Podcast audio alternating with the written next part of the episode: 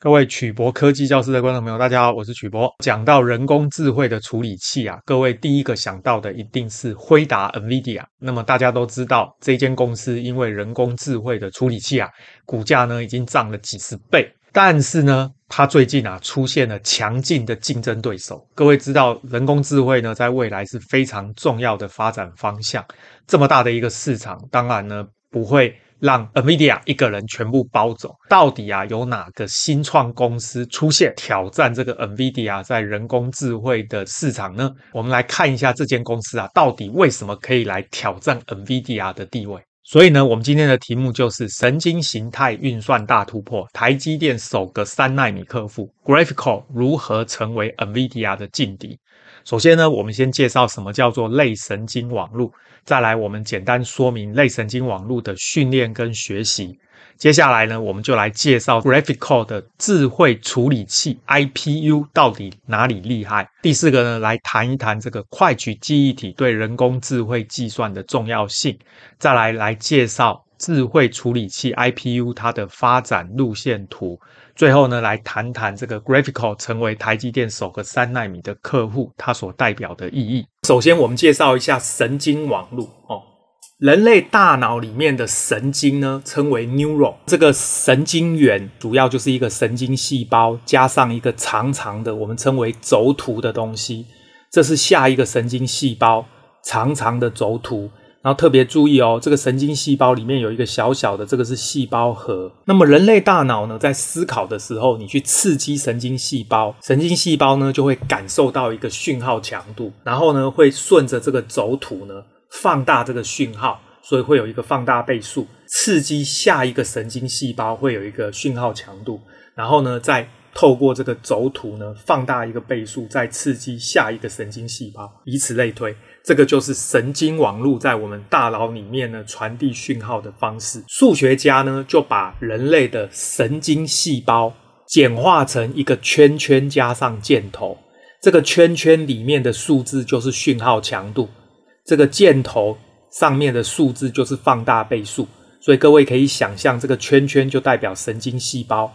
这个箭头就代表轴突，换句话说呢，这个圈圈跟箭头会刺激下一个圈圈跟箭头，以此类推。这一种模型呢，我们就把它称为人工神经网络，叫做 ANN（Artificial Neural Network）。人工神经网络呢，又称为类神经网络，它是一种模仿生物神经网络的结构跟功能产生的数学模型。换句话说，人工神经网络其实只是一个数学模型，它主要是用来对函数进行评估或者近似运算的。那么在这个例子里呢，各位注意看哦，这边的每一个圈圈跟箭头就是一个神经元，对应到呢我们刚刚讲的这个圈圈跟箭头。再来，各位记得每一个圈圈上面都有一个 A one、A two、A 三这个就称为讯号强度。每一个箭头上面就有 W 一一、W 二一、W 三一，这个我们把它称为放大倍数。放大倍数呢，在人工智慧里面有另外一个名称，称为权重，叫做 weight。换句话说呢，这个蓝色的箭头有一个权重，灰色的箭头也有一个权重。为什么这个神经元的圈圈是共用的呢？主要就是因为这种模型，数学模型，它讯号强度是一样的，所以就共用一个圈圈。所以其实上这个是两个神经元。只不过因为讯号强度一样，所以共用一个圈圈。这个时候啊，他们就画出这个图。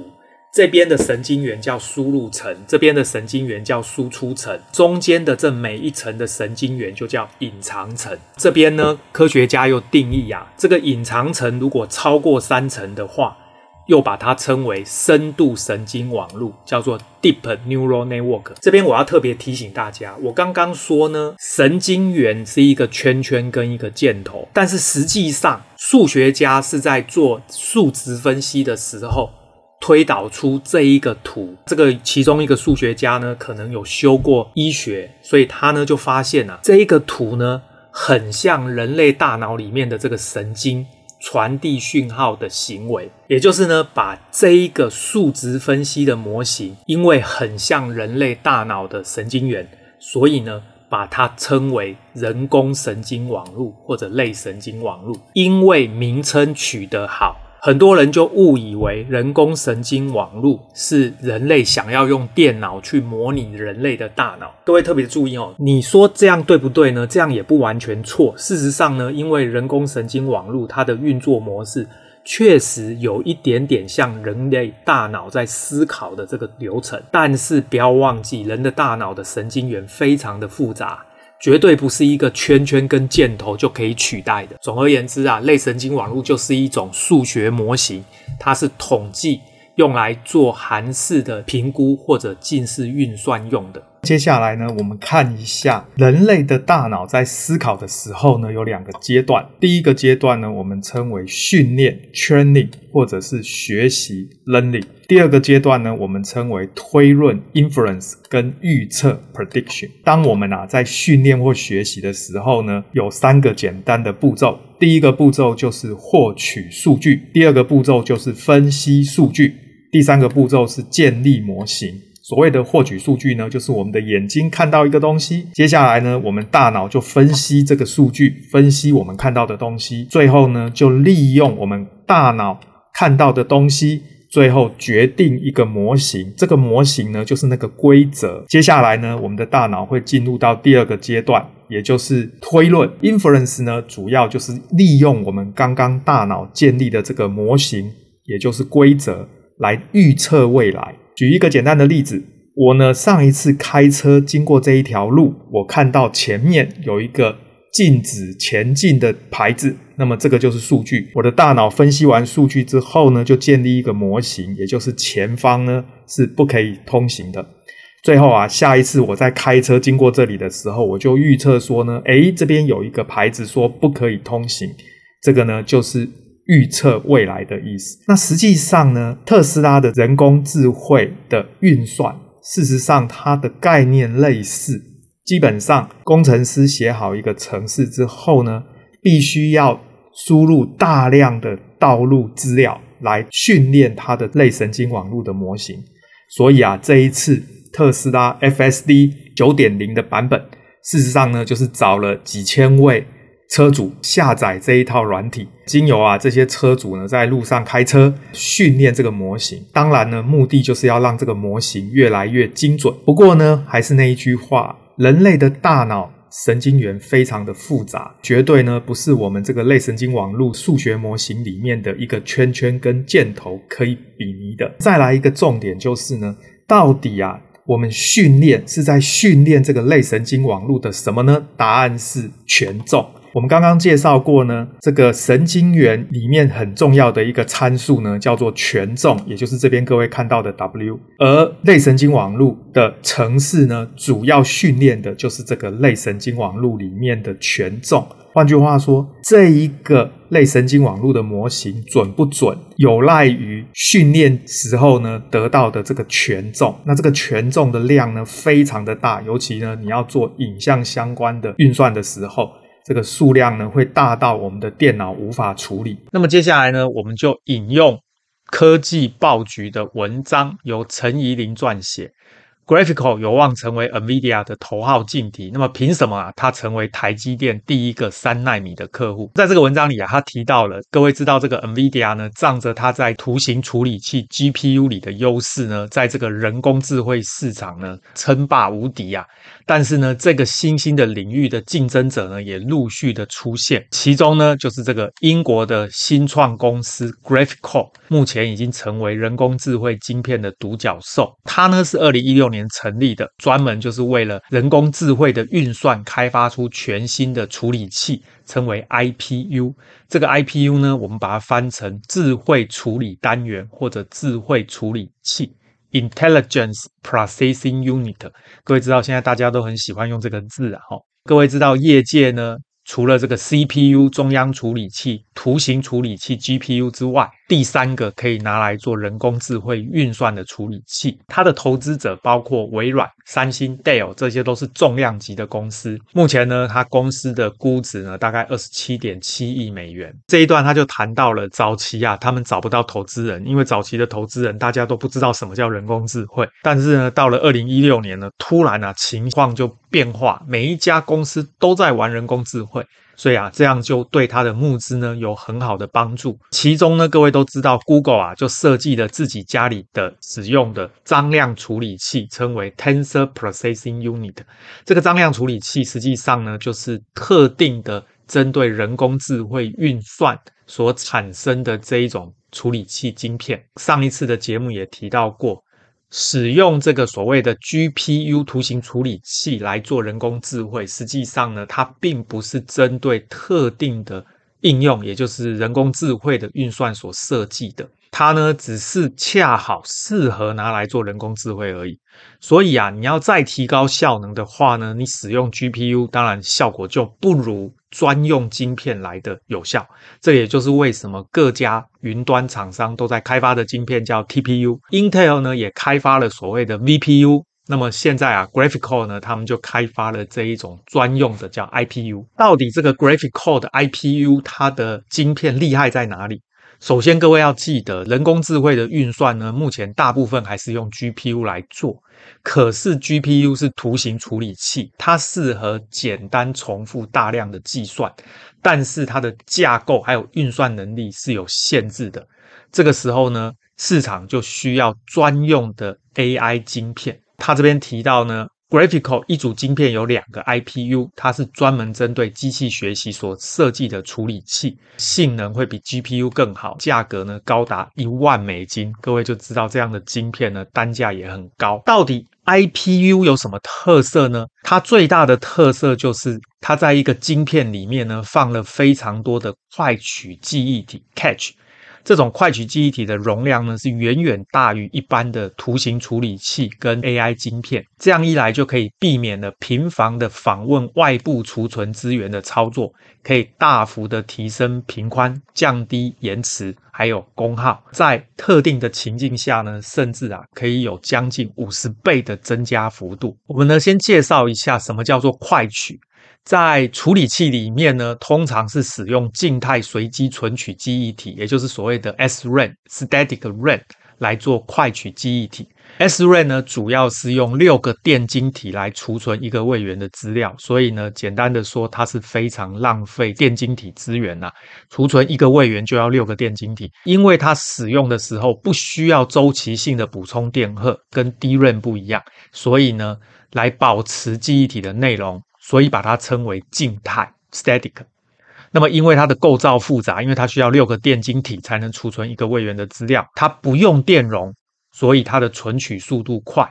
但是因为它需要六个电晶体，所以成本高，通常是用来作为处理器内部的快取记忆体。一般的处理器里面就有这个东西。再来就是所谓的动态随机存取记忆体，这称为 DRAM，就是 Dynamic RAM，结构是一个电晶体加上一个电容来储存一个位元的资料。所以各位看就知道，它成本一定比较低，因为它只需要一个电晶体。使用的时候呢，需要周期性的补充电源来保持这个电容里面的电荷。所以才能够保持记忆的内容，所以我们称为动态。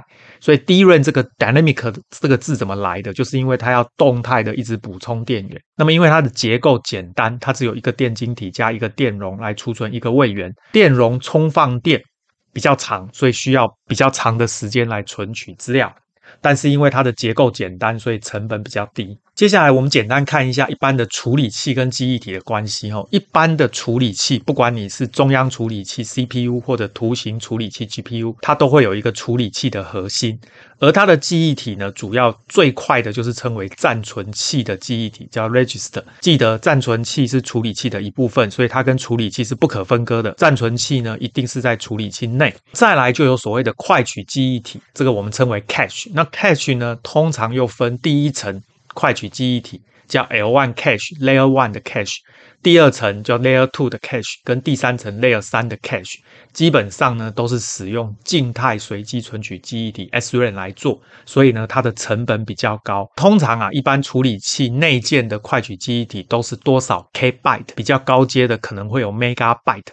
但是呢，它的容量都不大，主要就是刚刚说过，它的这个成本比较高，所以如果你要放大量的快取记忆体，那么就是不惜成本就给它用下去。再来呢，外部的记忆体主要的称为主记忆体，这个称为 main memory，跟辅助记忆体，这个叫 assistant memory。这两个记忆体呢是在处理器外面，所以称为外部记忆体。目前的主记忆体呢就是二倍资料速度同步动态随机存取记忆体，就是所谓的 DDR SDRAM，哦，简称 DDR。那么各位知道 DDR 又分成一二三四五，哦，现在已经到 DDR 五了。除了这个之外呢，另外有一种记忆体，各位可能有听过，称为虚拟静态随机存取记忆体，这个叫 Pseudo SRAM。那么在台湾呢，就是这个爱普科技，他们就是在做这个 Pseudo SRAM，实际上也是 DRAM，它只是界面呢使用了 SRAM 静态随机存取记忆体的界面，所以我们把它称为 Pseudo 的 SRAM。再来就是所谓的辅助记忆体，一般是使用快闪记忆体，也就是大家常听的 No Flash 或者 NAND Flash。再来就是固态硬碟，固态硬碟实际上也是快闪记忆体，只是呢，它把大量的快闪记忆体整合起来，变成一个称为固态硬碟。再来就是一般的硬碟机，这边呢，我要特别说明的哈，一般我们用 GPU 来做人工智慧的处理，各位知道人工智慧其实有大量的数据要运算，但是呢，传统的电脑的架构呢，是把大量的记忆体放在处理器外面，也就是所谓的 DDR，所以这个时候各位会发现呢。你如果拿这个一般的处理器，不管 CPU 或 GPU 来做人工智慧的运算，那么你的资料是储存在外面的，可是运算是在里面，所以结局呢，中间的这个传输资料的界面呢，就会频繁大量的有资料进出，这个就是 bottleneck，就是瓶颈。在这种状况下呢，你要大量的处理人工智慧的运算，显然就很困难。它困难的不是处理器的运算能力，它困难的是资料量太大。频繁的存取外部的记忆体造成瓶颈。刚刚啊，Graphical 晶片最大的特色就是它使用了大量的内部处理器内的快取记忆体，这样子呢就可以减少处理器到外部记忆体去存取的这个瓶颈。这个时候啊，就可以大量的。增加它的运算效能，但是它的代价就是呢，快取记忆体非常占空间啊，所以这个晶片非常大。刚刚还记得吗？它一颗要卖一万块美金，这个钱就是这样来的。所以我们回来看 IPU，它的特色呢，就是在裸晶内呢有相当多的快取，就是我刚刚说在处理器内有大量的快取记忆体，它的。容量呢，远大于一般的 GPU 或者 AI 晶片，这样就可以避免频繁的访问外部资源，就是外部的 DDR 操作，这样就可以大幅的提升它的频宽，降低延迟跟功耗。大部分的运算跟资料存取通通放在处理器内，那么就不需要去外面存取资料，这样呢就可以大幅的增加速度，降低延迟跟功耗。你到外面存取资料一定是浪费电嘛，在特定情况下呢，有。将近五十倍的增加幅度。他说，微软的研究员指出啊，高阶的 GPU 训练 AI 模型来判读胸部的 X 光片肺炎特征，大概要花五个小时。但是呢，用微软的这个 Azure 内建 Graphcore 的晶片之后啊，只要三十分钟就可以完成。所以这边就可以看出使用 IPU 它在人工智慧运算上的优势。这个呢，是从 Graphical 平台上啊取下来的照片。这个就是他们推出的伺服器。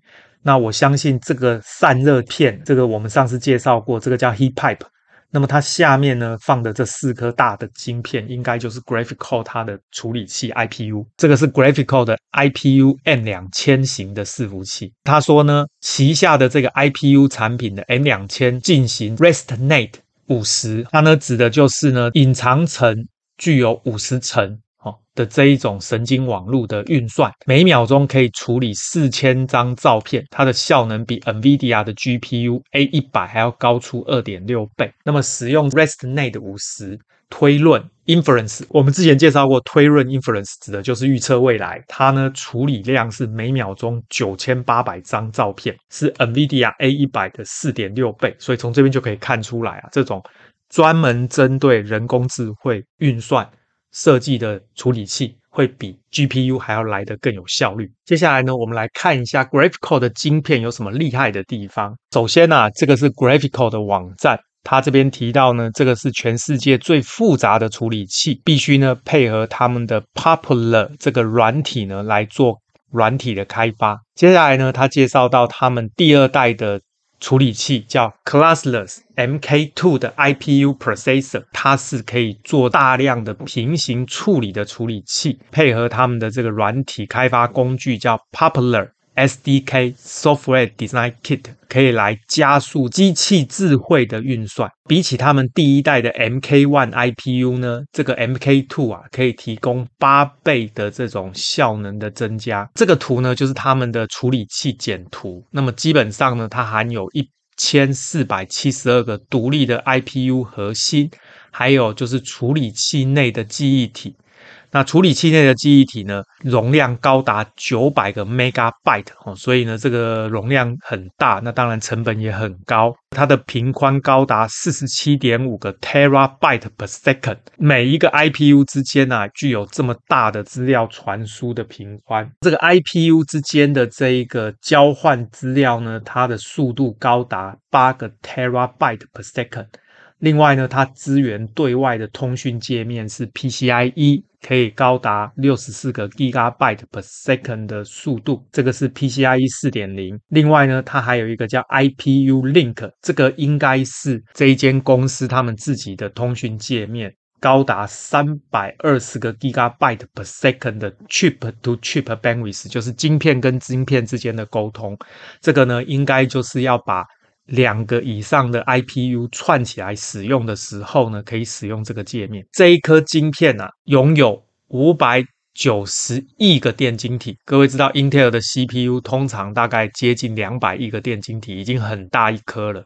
这一颗竟然高达五百九十亿个电晶体。再来，它使用的是台积电的七纳米制程，还有这一颗啊，就叫做 Cloudless MK2 GC 两百 IPU。哦，它里面有一千四百七十二个非常强大的处理器核心，有九千个独立平行的执行序。哦，这个我们以前介绍过，它是执行程式的基本单位。